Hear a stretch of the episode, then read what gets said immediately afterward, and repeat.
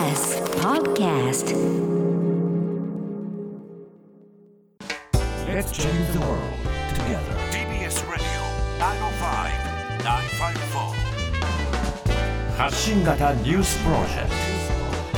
ト。荻上チキ。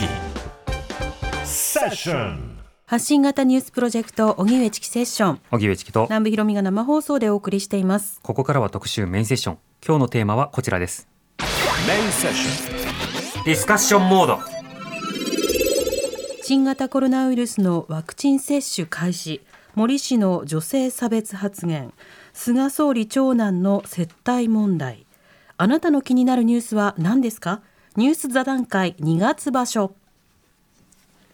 というわけで番組恒例企画、はい。月末月末のニュース座談会ということでございます。はい、セッションではニュースコーナーや特集コーナーでいろいろなニュースを取り上げてるんですがええ、そうしたものの中でねこぼれるニュース、あるいはもっと語りたいというニュース、いろいろ出てくるわけです。はい。リスナーの方からもですね、特集ではなくてニュースのコーナーにいろいろとコメントしたいんだけれども、もういろいろありすぎてっていう、もうそうしたような声もあるわけですね。あるでしょうよ。今月ひどくない？いや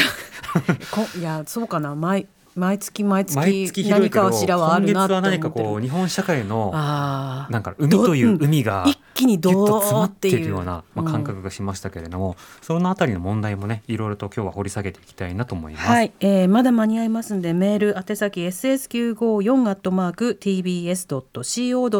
でお待ちしてます、うんではゲストご紹介しますまずはリモートでご出演いただきます。ジャーナリストのジブレンゲさん。ですジブさんよろしくお願いいたしますよろしくお願いしおます。願いします。えージブレンゲさんは日経 BP にて経済誌の記者ミシガン大学フルブライト客員研究員としてアメリカ共働き子育て夫婦の先進事例を報告その後2014年フリージャーナリストになられます現在は昭和女子大学現代ビジネス研究所研究員などもお務めです著書に男女格差後進国の衝撃無意識のジェンダーバイアスを克服するなどがあります、はい。そしてもう一方スタジオに、えー日本複雑機構編集長でライターの望月博樹さんです望月さんご無沙汰してますよろしくお願いいたしますします。えー、望月博樹さんは経済産業省、グーグル、スマートニュースなどを経て2017年に独立。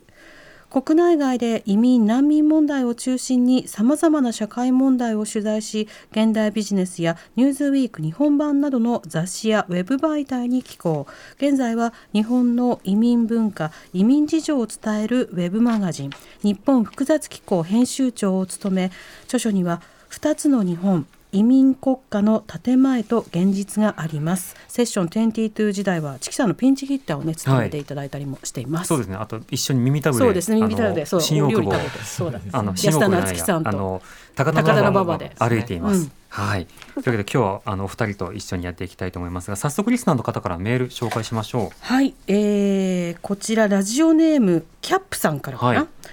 ありがとうございます。東京オリンピック・パラリンピック組織委員会の森本会長が女性差別発言をした問題は今月の大きなニュースだったと思います。森さんや森さんのような人だけの問題なのか日本社会だけの問題なのかいろんなところでこの問題について取り上げていましたが取り上げ方やそれに対する反応などを見ていると同じ方向を向くというのはまだまだ難しいようですただそれでも止まらずにこれをきっかけに議論は続けてほしいです。ねはい。それからラジオネームお肉しろこさん、ありがとうございます。あり。がとうございます。2月はいろいろ考えることがたくさんありすぎました。総務省接待問題などは大きいメディアの問題にまでつながることなので重視したいのですが個人的にはやはり森元会長の女性差別発言に端を発した日本が抱える根深い問題に日がやっと当たってきたことが一番大きなニュースでしたといただきました、はい。ということで、えーもう一方、ご紹介しましょうか、うん。ラジオネームロキさんから。新型コロナの感染がまだまだ収まらない中森さんの発言が重なっているのに、えーもうすぐオリンピックの聖火リレーがスタート、うん。そうだどうしてこれでやろうと思えるのか疑問です。引き継いだ組織委員会の会長と担当大臣にはしっかりと説明してもらいたいと思います。はい、ということではい。森元会長の発言に対するさまざまな意見、うん。多かったですね。自分さんあの改めてこの森前会長の女性差別発言あるいはそれに対する反応から何を感じましたか？ははい、あのまあ一言で言うとどうしようもないなという感じなんですが、はい。えっと私口喧嘩強いので本音を言うとちょっとラジオであの発信しちゃいけないことになっちゃうので どんな自己紹介ですか？でやめておくんですけれども、はい。えっとこういうまあ女性別発言ってこれまでもいろんなパターンが繰り返されてきたと思うんですよね。うんまあ、特に女性がまあ子供を産むかどうかとか、そういった女性のまあライフプランとかに関することで、いっぱい差別発言、これまでもあって、うん。でまあ、またかという感じがするんですけれども、ええ一方で見ていて、少し希望を感じる要素としては、今回、結構男性が怒ってる人が多かったなっていう印象を私としては持ってます。うんでえー、と例えば男性の経営者とか、はい。あの企業の役員の人とかが、まあ、オリンピックの絡みで言うと、まあ、こんなことでは国際的に恥ずかしいとか、ええあの結構、同性として非常に恥ずかしいですっていう意見を個人的に聞いたこととかもありましたし、うんえー、と男性の政治家の方から、いや、僕は何ができるでしょうみたいな話も、はい。あのいただいたりとかしたので、そこはちょっと変わりつつあるのかなっていう感じはします。つまり、うんえー、と先ほどリスナーの方のお話もあった森さん的なもの、はい。であのこれで終わったわけではないんですけれども、今後また出てきたときに、おそらく社会の側がそれを是正するっていう動きは、やはりまあ昔と比べると早く出てくるようになったのかなという感じはしております。うん。ちゃんと反応が出てくるっていうようなことになるわけですね。あそうですね、うんはい、それこそあの森会長は今回そのまあ人から聞いた話なんだみたいなことを述べていてまいましたけれども、同じくあの人から聞いた話なんだというふうに前振りをしながら例えば石原慎太郎元都知事なんかはですね女性差別の発言を堂々と行ったりあしたわけですがね。その後はいずっと都知事を続けましたもんね。あそうですね、おっしゃる通りですね、であの森発言に関して言えば、私、ちょっと、まあ、活字メディアをよく見てたんですけれども、はい。新聞で、まあ、朝日新聞、毎日新聞というのは、こういったことをすぐ批判的には取り上げるんですけれども、うん。読売日経の反応というのも結構初期から批判的であって、はい。日経の男性の編集員が、まあ、こんなことはありえないということを結構バサッと言っていたり、うん。読売も社説であの容認できないということを書いていましたので、はい。えっと、少なくとも大手のメディアに関して言えば、早い段階から、まあ、これはだめなんだっていう姿勢は揃ってたのかなと、もちろんネットの世論ってまた違うところがあるとは思うんですけれども、ええ。そういうことを感じました。うん。望月さんはこの一連の動きなどはどうお感じになりました？そうですね。やっぱりあのーまあ今その未来から振り返ってみるとその辞任っていうところにつながっててそれがまあ当たり前のように感じるんですけどやっぱりはい。序盤っていうのは本当に森さんが辞めるのか辞めないのか、うん。あの組織委員会がそれを容認するのかしないのか分かんないっていう状況があってやっぱりこう最初は女性がすごくこうあ怒っているという方が多くてであのでもそれだと全員の女性が怒っても50%にしかならないわけだから、はい。あの男性の側もそれに対してどういうふうに声を出していくかっていうことを自分なりにも考えていたんですけどやっぱり一回は謝るけど辞任しないっていうフェーズがあって、しかもまあ周りの組織委員会が引き止めたんですですみたいはないことすらあったわけで、あのただそれに対して多くのあの男性も含めて、まあ、先ほどジムさんもおっしゃってたようにそのいわゆるエスタブリッシュメントの経営者とか、あマスメディアとかも論調をかなりはっきりさせたことによってあの世論調査でも辞任の後にあの7割ぐらいの方が辞任して当然だったというふうに答えていますし、うん。あの男女でもちろんその差があって70%女性は超えてるけど男性は60%台だったりとか、はい。でも自民党支持者でもあの60%以上あの森氏の辞任は当然だったというふうに言っていてあの毎回その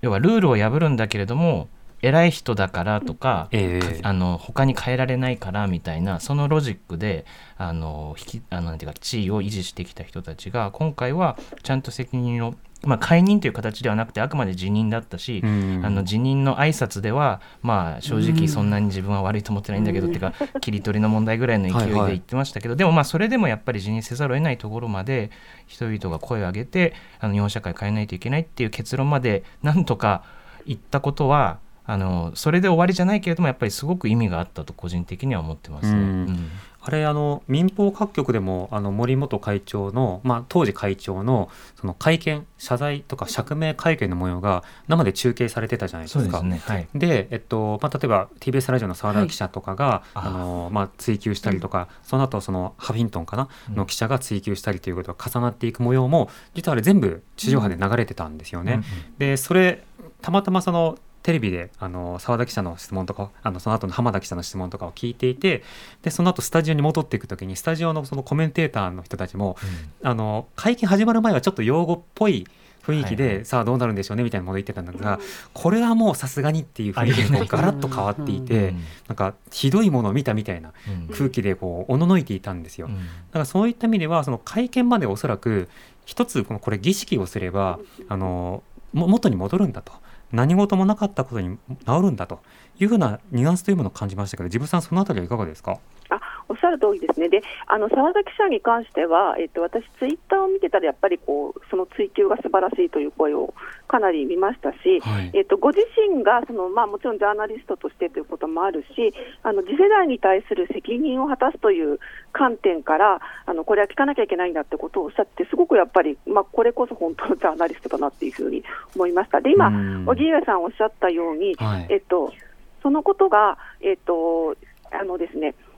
まあ、ちゃんと流れることによって可視化されていたっていうことは大きかったんじゃないかなっていうふうに思います。ええやっぱりその記者会見の場所でその確認をし続けることなどによってその実際の考えがどうなのかとか、その背景はどうだったのかということを知れる。やっぱり記者会見って自分さん大事ですよね。あすごい大事ですね。で、かつそこでの受け答えがどういうものかっていうことが、やはり文字だけではなくて、態度からして見えるっていうことは、すごく大事だなというふうに思います。うん、なるほど。一方で望月さん、その後の例えば公認人事となったときに、はいうん。その例えば橋本聖子さんになるじゃないか、うん。ならないじゃないか、うん。で橋本聖子さんになりましたってなったときに、もともと橋本さんにもさまざまなそのパワハラ、セクハラの疑惑というものがあって、はい。でこの間にもいろいろと報道されていたりする、うん。うんまあ、そうすると、本当にそのオリンピック憲章という大きな大義なるものを掲げるに値するような状況だったのかというようなことが、ちょっと見返さなくてはいけないタイミングですよね。そうですねあの今回あのこの森会長の発言で大きく2つの種類の問題がこう露呈したというか一つはあのジェンダーのその女性差別の問題でもう一つはやっぱり、あの意思決定のなんというかこう透明性のなさだったりうん多元性のなさですよね。こう偉い人があの事前に決めたものに対してこうわきまえた人たちが合意していって、うん。で突き進んでいくというようなあの意思決定のスタイル。それに対していやこういうことは違うんじゃないですかとかこういう見方もありますよみたいな形でいろんな意見があることによって良くなっていくという考え方がそもそもないっていうことが露呈していたと思うんですけれども、うん。あの今回のその会公認会長の人事を決めるプロセスっていうのは、まあ、そもそも最初にその森会長自身が前場して田淵さんにしようとしたこと自体がもう本当にもう言語道断だったなと思うんですけれども、おそそれが橋本会長になるプロセスも一応こう形としては、まあ、みんなで話し合って決めました。しかもその話し合う人たちもあの5対5で女性と男性入れてますみたいな形式的なそのおジェンダーバランスは取っていたんだけれども、うん。やはりあの不透明さというのは拭えなかったですしあの、まあ、ある意味こう女性を選べばもういいんでしょというようなあの事なかれ的なところも正直見えたのかなとも思うので、えーまあ、橋本会長自身があ過去にしてきたことに対して、えーどう考えているのか。あでこれからその、まあ、過ちを繰り返さないためにどういうことをアクションとして要は考え方として言うだけじゃなくて、こういうことを、まあ、例えば検証するとかあそういう部分についてはまだまだ不十分だなと思うのであの、まあ、それについてはあのもちろん行動で示されるべきだと思うし見ている側としてもお同じように男性女性関係なく追求していくということでいいのかなとう思ってますねん。そうですね、こうやってこれオリンピック・パラリンピック組織委員会の話だけではなくてではあの各所さまざまな業界の例えば男女のバランスはどうなのかとかあるいはそのそれぞれの業界それぞれの企業ごとにわきまえる態度というものを求めていないかということも論点になりました。ジブさんあのメディアの世界でもやはりその男女のバランスというのは非常に悪くてその女性の記者の方、あるいは女性のあの管理職の方そしてまあ理事であるとか役員の方というのは少ないこれ指摘されてますよね。はい、そうですね。えっと、ちょうど私、先日ですね、民放連の、民放のテレビ局のですね、業界誌に寄稿したんですけれども、はいあのメディアの中でも特にテレビが、まあ、遅れているということがありまして、うんえっと、在京在阪のテレビ局11社見たときに、女性がいないあの局が8社もあるということで、はい。これはやはりちょっとあの森会長のことをを言えるのかっていうことはあるんじゃないかなというふうに思います。で、現場には女性の記者とか、まあ、ディレクターの方とか、すごく増えているんですけれども、ええ。やはり上の意思決定層にいないとか、えっと、特に組織としての意思決定をする、まあ、役員クラスですね、そこにほとんど全然いないということは、えっと、これやっぱり事業会社と比べたときにも相当まずい状況にありますので、うん。あのまあ、これを機にですねやっぱり自らメディアもですね自己検証してほしいなというふうに思ってます。そうですね。またそのメディアも関わるという点でいうと、実は総務省の接待問題というのはメディアも関わってくるんですね。はいあのリスナーの方からのメール紹介しまごしょう。紹介しますね、ラジオネームポットさんからですありがとうございます今月の気になったニュースですが総務省の接待問題ですセッションでも毎日国会の様子を紹介していますが総理や総務省の答弁を聞いてがっかりしています行政の歪みはなかったと言っていますが疑惑を持たれた時点でアウトではないか歪みの有無をどうやって判断するのか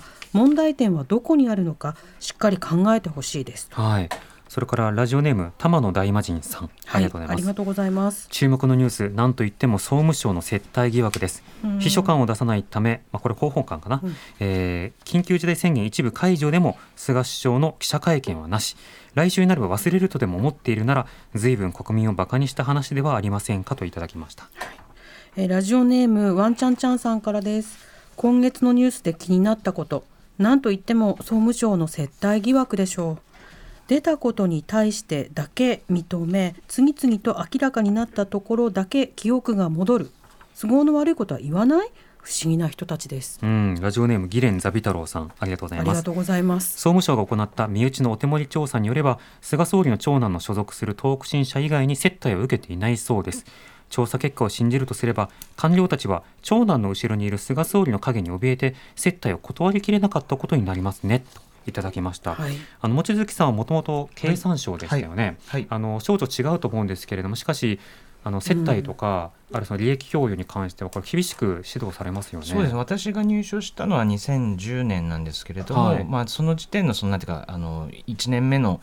研修でもう口酸っぱくというか、うん。言われる内容なので、うん。あのやっぱりそれが10年前例えばはい。1990年代とかにやっぱりこの接待の問題が大蔵省とか当時は、かなり問題になってあの作られたルールなので、うん。偉い人も含めてしっかりやんなければならないというのはもう当然のことでで今回その、えまあ、今回のことだけじゃないんですけれども霞が関全体が腐敗してるんじゃないかっていうふうに思われる方も多いかもしれないんですけど、はい。やっぱりやってない人はやってないっていうことだっていうことはあって、うん。逆に言うとやってる人がなんでやってるのかそのなんでその人たちはそれをルールを破ってもう大丈夫だと思っているのか、うん。ということをしっかり考える必要があると思っていてやっぱり今回その、まあ、菅総理があ総務大臣もやっていたわけですけど、うんやっぱお膝元なわけですよね。ええ。そこの、まあ、総務大臣時代からずっと関係のあったあの役人の人たちがあしかもまあメディア企業の東北新社に、まあ、大臣秘書官に過去つけていたあ長男がいてそこにこうなんていうか鉄のトライアングルみたいな感じに,、はいはになってるわけですけれども、まあ、そういう関係性だからこそあの恐怖で言ったのかもしれないし、まあ、こんなことしてても全然大丈夫だと思って言ったのかわからないですけどあのある種やっぱり異常なその何十回も総務省の本当にナンバー2以下ものすごく偉い人たちが言っていたというのは本当に極めて異例のうん。ことだろうというふうに思います、通常やらないはずなのになぜっていうことですそうよね。ですね、はい、だからこれがその恐怖で言ったのかそれともこう菅の傘みたいなものがあって、はいはい。菅さんのお膝元なら大丈夫だっていうことで自分たちをその、まあ、上級官僚だみたいなはい。位置づけにしてたのかそのあたりは分からない、まあ、国会での追及では野党はある種その相手から証言を引き出すためにいやあなたももしかしたら被害者かもしれないんですよみたいなうんうん。追及の仕方してますけれども、うん。そのあたりの影響関係も実はまだ分からないところありますよね。そうですね。そこのニュアンスというのはやよくわからないところがあってあの、まあ、あの今やっぱり総務省にすごく追及の目が向いてますけれども、基本的にやっぱりその菅総理のご長男を採用して、えーまあ、あの役所とのパイプとして使っている東北新社側の意思がまずありはい。でそれにこう乗っかることに、まあ、インセンティブというかあー、まあ、利益を見出していた総務省の交換税がいて、うん。でそれ、まあ、おそらくその会合に参加している人はあの旧総務大臣元総務大臣である菅さん全員もう全員知ってるわけですよね。ええ。そこに直接会合しろよと言ってなくてもですね、やっぱりそういう関係性だったっていうことはあの認識すべきだしやっぱりうんしかも選挙のね、はい。あの時にその長男を秘書官に据えて、そうです。でその時のその活動の中で知り合った東北新社の社長と懇意になって、はい。そちらの会社に勤めることになって、うん。で今度は総務省などに対するパイプ役になっていくっていうのはあのやはり政治案件として利用されてるじゃないか、まあね。コネクション政治じゃないかということになってしまいますね。いわゆるマルセイの案件ということになっているとマルセイというのは政治案件ということですよね。政治案件ということですね。はいうんやっぱり菅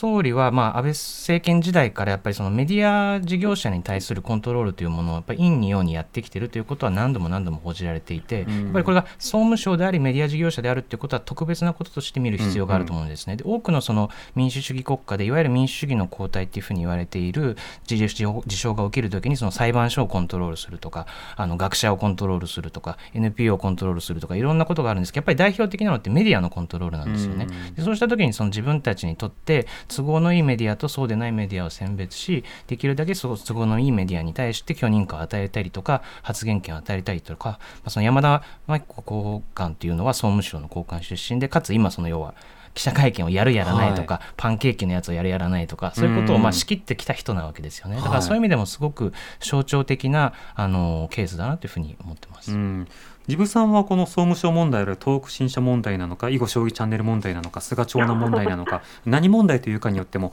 実はあの語り口も変わると思いますがジブさんはいかがお感じですか？でも望月さんと全く同じでして、えっと、やっぱり接待した側に関する報道が少ないのが気になってますね、ではい。総務省に関しては、もう課長補佐級まであの名前が出ちゃってるわけですけれども、うん。えっとまあ、あの望月さんおっしゃった通り、誰がなぜ、どういう理由で、まあ、菅総理の息子さんを採用し、で一体この人、何だったのか、まあ、よくコネ採用とかっていうことは、あの一般企業でよくあるわけですけれども、はい。結構特殊なコネ採用ですし、うん。ここで行われていることっていうのは、まあ、いわゆる、まあ、腐敗している国における、まあうん。えー、とネポティズムとかクローニーキャピタリズムとかって言いますけど、うん。身内びいきの資本主義ですね、そういったこと。そうですね、はい。そういうふうに言われてもおかしくないことだと思いますし、うん。えっと、やっぱり買われた側じゃなくて、買った側の問題構造を見ない限り、まあ、トカゲの尻尾切れになっちゃうのかなっていう気はしますね。でそれからあのさっき最初に望月さんおっしゃった通りで、えっと、真面目に働いている若手官僚の人がいっぱいいるのに、めちゃくちゃモチベーションが下がるなっていうふうに思います。うん。で実際、え総務省の若手とか中堅で、えっと仕事で一緒になった人とかでも本当にちょっとしたお土産でも断って帰るみたいな、そういううんことを目の前で見てると、うん。上の人がこんなことになってると、まあ、彼、彼女たちが真面目にやってることのなんていうか、虚しさを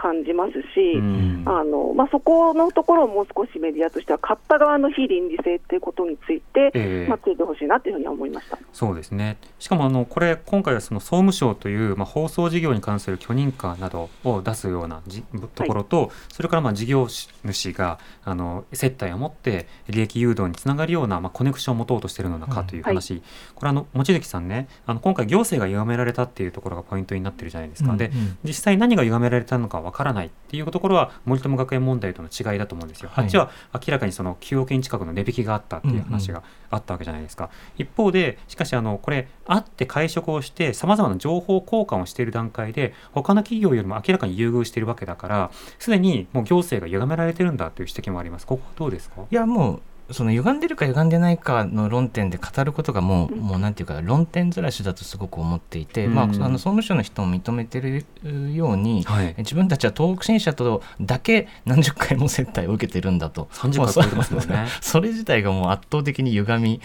まくっているわけで。でそれであの具体的に許認可を出しますという約束をしなくても、うん。例えばそのた飲み会の場でえ許認可の時にはこういうことを重視していますとか、はい。そういう情報をちょっと言うだけで全然違うし、まあ、そういう特定の情報のやり取りをしていなかったとしても、まあ、菅総理の長男あの怖い菅総理の長男がどしんと座っていてで、まあ、よろしくやりましょうみたいな感じになるだけで十分その意思決定に対して影響を与えることにつながるわけなので、うん。あの歪んだかどうかっていうそのなんていうか哲学的な議論で煙に巻くっていうのは本当にそのもう全く意味がないですしうん。しかもそれを総務省が総務省の中に対して調査をするというこのあの外の視点を入れないで自分たちではい。結論を出していくというスタイルがものすごくこうさっきのあの森さんの話もそうなんですけどももう不透明なあの調査のスタイルだなというふうに思いますようね。んあと放送事業に対してその積極的だった自民党の小林議員に対して、はいはいその官僚サイドの方から一杯一にまみれないと勘違いしたままいっちゃいますうんぬんという発言をしていたとあり。ましたでこれ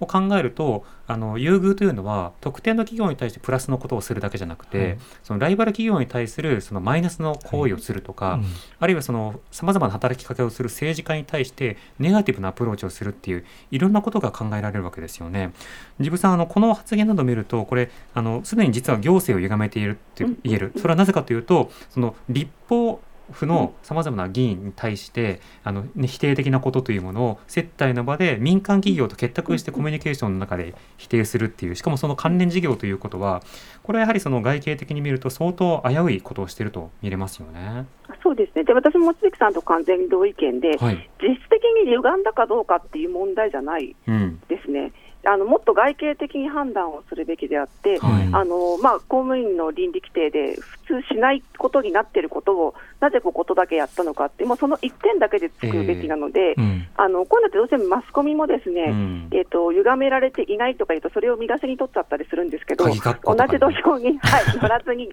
乗らずに、いや、それ関係ないんでって言って、あうん。のついていってほしいなと思います。あの例えばき記事とかもあはい。の原稿とかでもあるんですけれども、鍵括弧つけずにそのまま報道するメディアも中にありますよね。ね。行政歪められはずみたいな、い。そうですね。あれはどういうつもりで書いてるのかなっていうのはちょっといつも気になってるんですけど自分さんどうですか土地勘としては？鍵括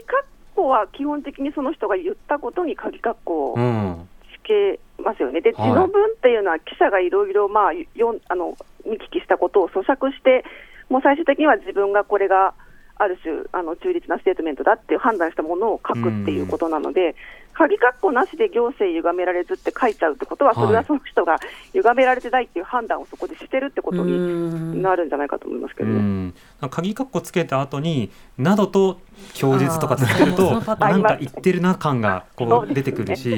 そのあたりのそのポジション取りというのも実はすごく丁寧に見ないといけないなという感じがしますね。はい、そうですね。はいさて、えーこんなメール小野寺さんから、はい。えー今月のニュース、えー島根の丸山知事が東京オリンピック聖火リレーの中止を表明したこと。はい。県知事とはいえここまで東京オリンピックの開催に異議を唱えた養殖者が他にいたでしょうか。わきまえる人間ばかり集められて進められてきたうん2020東京オリンピックですがうん。森会長辞任の件も含めその牙城は今崩れ始めているいやもう崩壊していると思いますといただきました。これに対してねあのわきまえてない発言をさらにこう自民党の方からこうかぶせるというかあの何かこう注意しなきゃみたいな発言が出てきて、一体何なのかっていう反応もありました。自分さんはこのオリンピック・パラリンピックの開催も含めてこの意見いかがですか、あでもあの、はっきり言ってその、感染者の数であるとか、はい。あの実際のもともとの人口等々を考えたら、その県知事の言ってることっていうのは、全然合理的なうん。範囲のことかなっていうふうに思いますし、はい。まあ、それに対してわきまえさせるって、完全に地方自治に対する何を何だと思ってるんだっていう感じがうんしましたけどね、なんで私は東京都民ですけど、なんかええ。心臓的には県知事寄りだなっていうふうにうん。思って見てました。そうですね。落ち着いたら島根に行こうかなみたいなそうですね、そうです応援したいですよね。うん。はい。望月さんもこれいかがですか？そうですね。あのこれもその本当にあの森さんのもともとのね女性は話が長いみたいな話と本当共通していて結ええ局その、いろんな意見があるっていうことをそもそも抑圧してやってきてるので自分と違う意見が出てきた時に激怒しちゃったりとか、はい。ひっくり返っちゃったりとか要はあそういう意見もあるよねって言ってこう議論が始まるんじゃなくてもうそんなことを言うなんて許さんっていうふうにこう01で潰しに行くっていうスタイルに、うん。まあ、その竹下さんとか自民党の竹下さんとかなってしまうわけですよね。ええ。だからそれがすごく出ていたからあのわきまえない女たちっていう形が話出てましたけどやっぱりその総務省との関連で言えばわ今メディアはわきまえずにガンガン報道許認可を受けていてもガンガン報道してほしいし、うん。やっぱりあの知事のように、まあ、自分はその要は島根県の人から投票を受けて、えーやってるわけなのでわきまえずに意見を言えばいいしでそれが別に国の中にいろんな意見があるってことはむしろいいことなんだっていうそもそはい。もそこからやっぱり考え方を変えてなんか統一されていてみんなが同じ意見で突っ込んでいってる国が美しいっていう考え方自体を本当に今ひっくり返すってことがすごく重要なんだなと思うので、うん。まあ島根県知事のことはあの意見に賛成かどうかと、まあ、僕は賛成なんですけど賛成かどうか関係なく異論を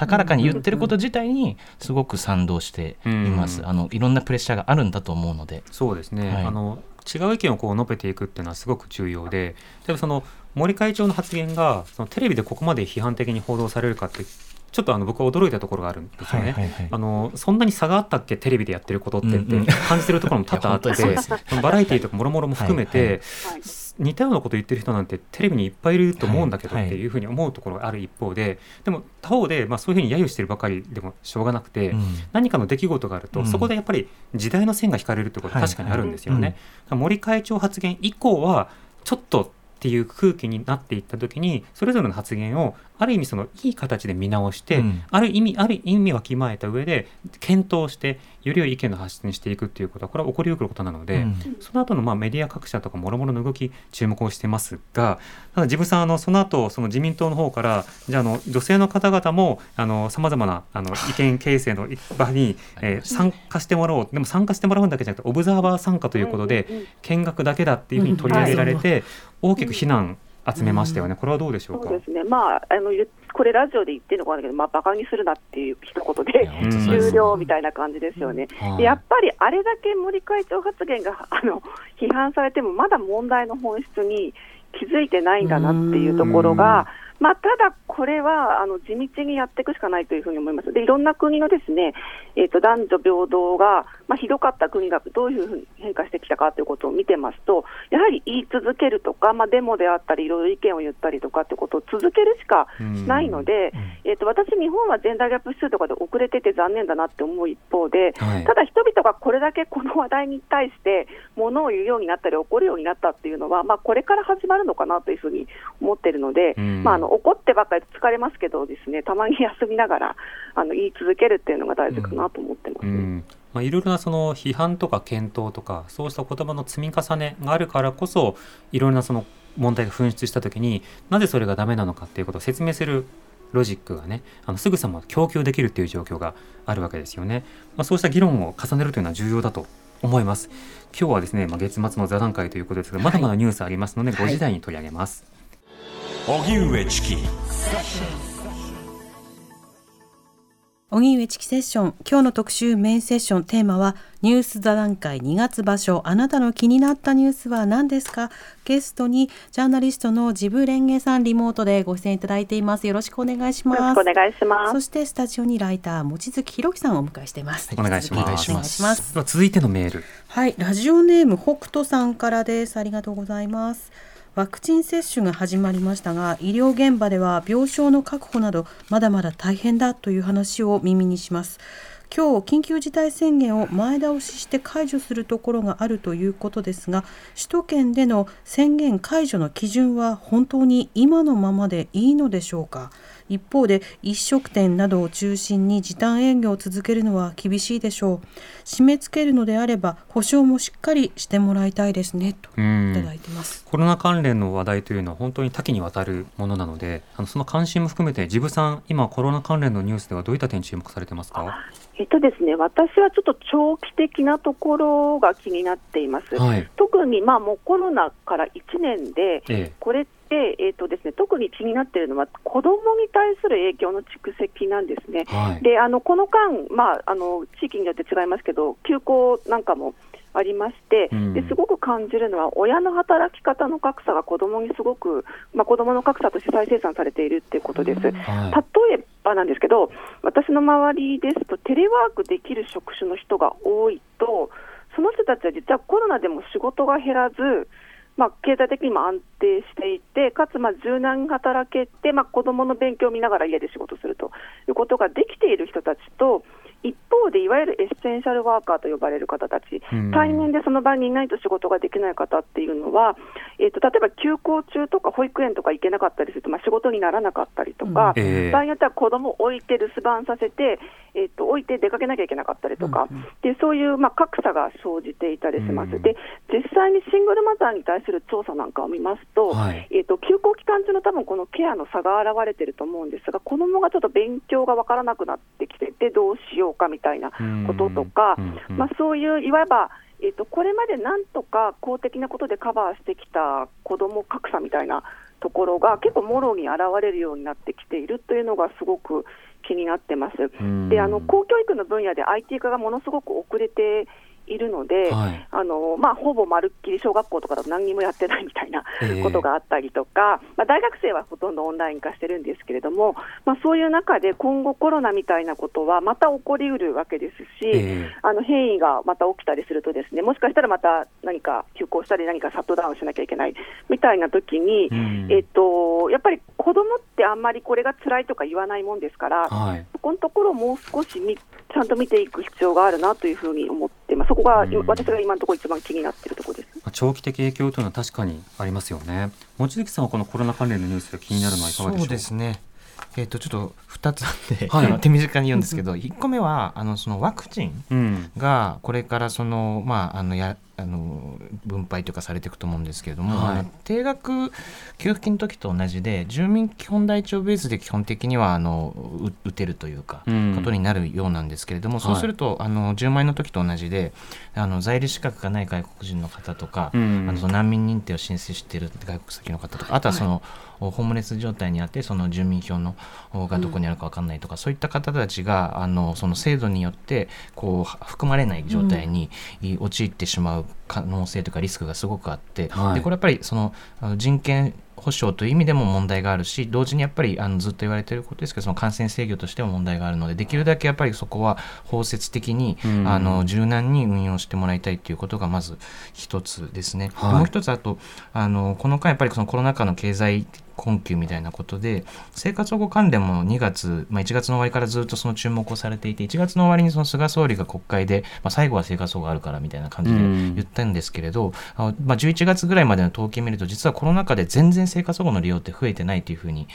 統計が出ていて、はい。えー実はやっぱりそのセーフティーネットとして厳しい人が増えててもあんまりこう利用につながってないというか機能してないんじゃないかというふうにも言われてるんですね。うん。その中であの、まあ、いわよく言われてその家族に連絡がいってしまう扶養照会の問題とかあ資産の制限がすごくかかってしまう問題とか、ええ。そういうものがあの阻害してるんじゃないかってこともおありますしあと昨年2月に大阪の八尾市というところで、えーまあ、その生活保護を利用していたあ親子があの、まあ、餓死していたような事件が報じられたりですとかもともとやっぱりその菅政権安倍政権の下であの進んできたその生活保護の利用に対してむしろこう阻害するような政策だったりメッセージの打ち出しっていうものがいざこういう危機が起きた時にうん。こうまあ抑制につながってしまっているんじゃないかなと思うのでやはり本当にこういう厳しい時には生活保護は権利ってまあ厚労省もホームページに書いてはいるんですけれども、ええ。本当にそれが現実につながるようにしてもらいたいなと。で一つ希望としてはついあの数日前に大阪地裁の方で、うん。その生活保護のお値段をですね下げるっていうことを、まあ、2013年以降に。2013ですね。はい。でそれがまあ違法であるという判決が出たことはすごく希望だなと思っていてやっぱりまあその裁裁判所が政府から独立してそういう判断ができるっていうのは本当に希望だなと思うんですけれどもこういうことをやっぱり起点にして、あのセーフティーネットを再強化していくっていうふうに変わっていってもらいたいなと思いますね。コロナもしばらく続くと思いますし。そうですね。これはもう当時から2012年13年の時から生活保護を例えば不正受給なるものにこうフォーカスをしてもう0.4%ほどの不正受給に着目をして、その8割以上の例えば受給漏れを議論の対象にしないのおかしいじゃないかとか、あのこれから脱デフレって言って物価を上げようとしているタイミングで生活保護費を切り下げるっていうのは本末転倒だとかそしてそもそもそれは憲法の理念その生存権に反するのではないかという指摘、再三していたんだけどもそれでも法は改正されて価格提携、あのうん。価格も減らされたりしたわけですよね、だから司法の判断が出る。それは一つの重要点なんですけれども同時に司法の判断が出るまではどうせ数年かかってしまうのだからその間であれば自分たちの支持者層向けに誰かを叩くっていう政治をやってしまいみたいな、うん。だから数年後にはそれは元に戻る部分も場合によってあるかもしれない。けれどもなんかそういった政治が一旦暴走すると司法がブレーキかけるのにはどうしどうしてもタイムラグが生じるので、うん。その都度その都度いやいやひ貧困というのはねとかその当時例えば多くの人たちが災害になった時はよりみんなに困りますよとかっていう想像力が広く共有されてなかったと思うんですよね。はい。うん。まあ森森発言があってやっぱりその女性がそういう差別されてきているということに男性も含めて、まあ、思いが至ったことによってすごく大きな声になったのと同じことが本当は今しんどい人たちに対しても、うん。まあ、要は結局結局同じ人間であるということをベースに考えた時にいどこまでそういうことが想像できてかつそれが良くないことであるというかあの良くない状況であるということを認識して本当に声を上げられるかということだと思うので、うんあの結局構図としては同じであってでよりやっぱりマイノリティというか少数の人たちであればあるほどそうじゃない人たちから見た時の共感というものは少なくなりがちだしだからこそやっぱりあのしっかりと知ってあの声にを出していくっていうことがすごく大事だなと思いますね、この問題について。そうですね。まあこの貧困の問題もさらにこうジェンダーギャップもありますし、おっしゃる通りですね。はい。あとはそのまあそれこそ国籍の問題なども関わってきますのでね。国籍の方でこうい。ったメールをいただいてます。はい、えー、ラジオネームシルスさんかな？シルスさん。かな？シラスさんかな？大学1年生の方だそうです。ありがとうございます私が気になったニュースは自民党の野田聖子幹事長代行が難民に関する勉強会を立ち上げ当事者の声を聞き始めているというものです、うん。今まで自民党与党は難民に関して厳しくしていく方向性でのみ取り組んできました。今回の法改正も長期収容の解決に難民である可能性のある人を送還可能にするという当事者の立場や難民認定制度上の問題を踏ま,、ね、踏まえない姿勢ですうん。そんな中でも野党だけでなく与党内からもこの法改正について異議を唱える動きが活発化することは大いに意味があると考えていますといただきました。あの僕は与党の中の動きあのつぶさに見れてないんですけど、望月さんどうですかこのニュースは？そうですねあのあの自民党というのは本当にいろんな考え方の人がいるので、はい。あのぜひあの今政府が出している入管法の改正案というのは特にその難民の認まあ難民のその送還停止校という強制送還しちゃいけませんというところに例外を設けようとしている非常にうん。悪質な部分を含む改正なので与党内から異議を唱えてほしいなというふうに思いますし、まあ、そのためにそのあの支援団体とか同志社の声を聞くっていうのは本当に大歓迎なんですけれども、はい。同時にやっぱりその選択的夫婦別姓とかでも同じなんですけどやっぱりその自民党の中に違う意見もあるよっていうのがこうちょっと可視化されてでもぜ全然変わんないみたいなこともうん。やっぱりこれまでいろんなイシューでずっと続いてきたのであの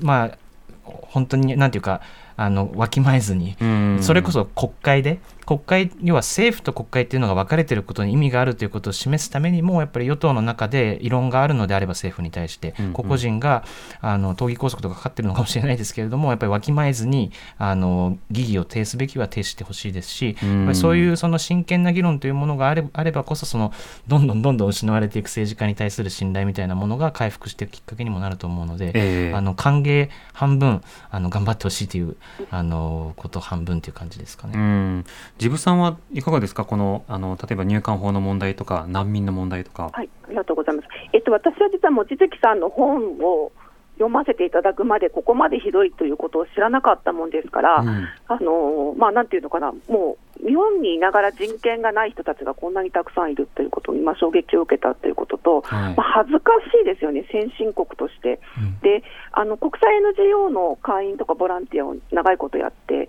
いるんですけれども、ええ。そうするとやっぱり先進国としてやるべきことって、例えば経済援助をするみたいなことと同時に、人道的なことに対してもやっぱり積極的にやるっていうのが、うん。ある種、先進国としてのなんていうのかな、あの定義みたいなものだと思うんですが、ええ。あのことその人の問題、難民とかの問題において、日本は全くその要件を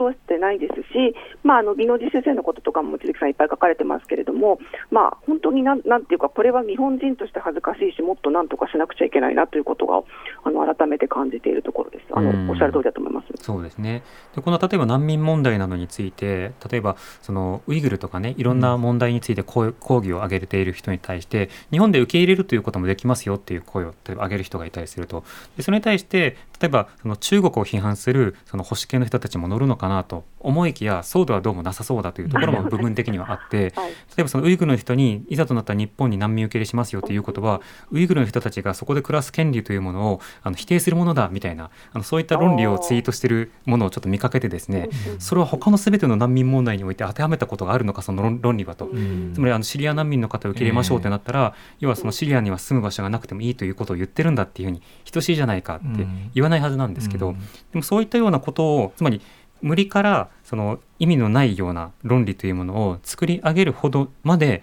この国として難民や外国人を受け入れたくないっていうある種の部分がこう可視化されてしまった部分だと思うんですよね。で望月さんの本の中でもすでにこの日本社会で生活をされている海外ルーツのある方々の姿を可視化している。それはやっぱり何か遠いところに想像力があるものをちょっと近づけるという意図があるんでしょうか、うん、そうですね。やっぱりあのこういろんな人権の話題とかについて触れたときに、えじゃあなんであのいやウイグルのことはウイグルを弾圧している中国共産党のことを批判しないんですかみたいなもう本当にテンプレートの SNS で批判ってすごくたくさん来るんですけれども、はい、もうすごく大事なことは国内で、えー、起きている人権侵害に対して声を上げることがあまず大事だし同時に国外で起きていること今ミャンマーのこともありますし、まあ、香港のこともありますし当然ウイグルの方の弾圧。これも2月にすごいたくさんあの証言が BBC とかで出てまた話題に国際的にはなってるんですけども、はい、それに対して声出していくことも大事であの全部やりましょうということなんですよね、うんうん、なのでこれをやってないのにこれを言うのはおかしいっていうことで黙らせようとする論法って本当に意味がないと思いますし、うん、ウイグルの方のことを本当に思うのであれば